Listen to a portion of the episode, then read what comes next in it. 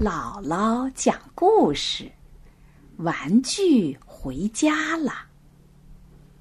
在企鹅的家里，小企鹅冰冰坐在他的紫色天鹅绒的椅子上，样子就像一位小女王。没错，她是位小女王。她的臣民呢，就是她的那些玩具。在他的王国里，冰冰认为自己可以主宰一切。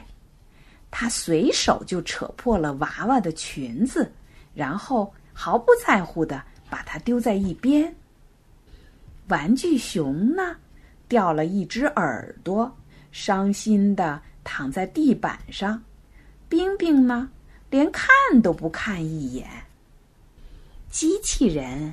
才刚加入他的王国没几天，就被弄断了一只胳膊，痛苦的躺在那儿。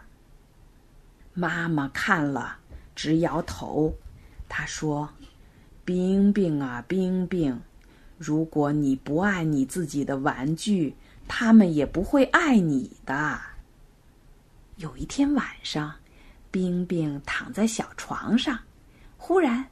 他听到一个小小的声音，说：“嘿，他已经睡着了吧？”冰冰一动不动，假装睡着了，同时竖起耳朵，仔细的听着。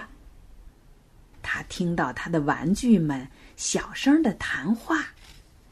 天哪！原来玩具们正商量着要不要从这儿逃走。逃到一个更好的王国去。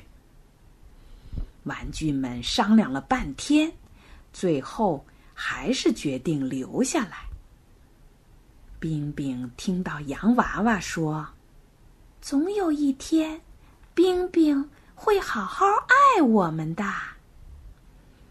这时候，他听到小熊说：“我愿意留下来。”又听到机器人儿说：“我也愿意留下来。”躺在被窝里的冰冰悄悄的流下了一滴亮晶晶的眼泪。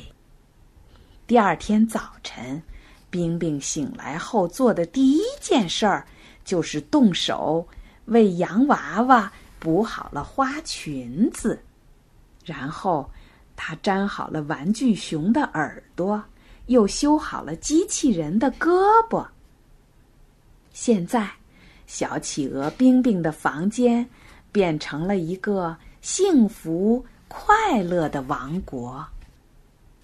小企鹅冰冰越来越爱他这些玩具了，玩具们呢，也再也不想离开这个快乐的王国了，因为他们都深深的。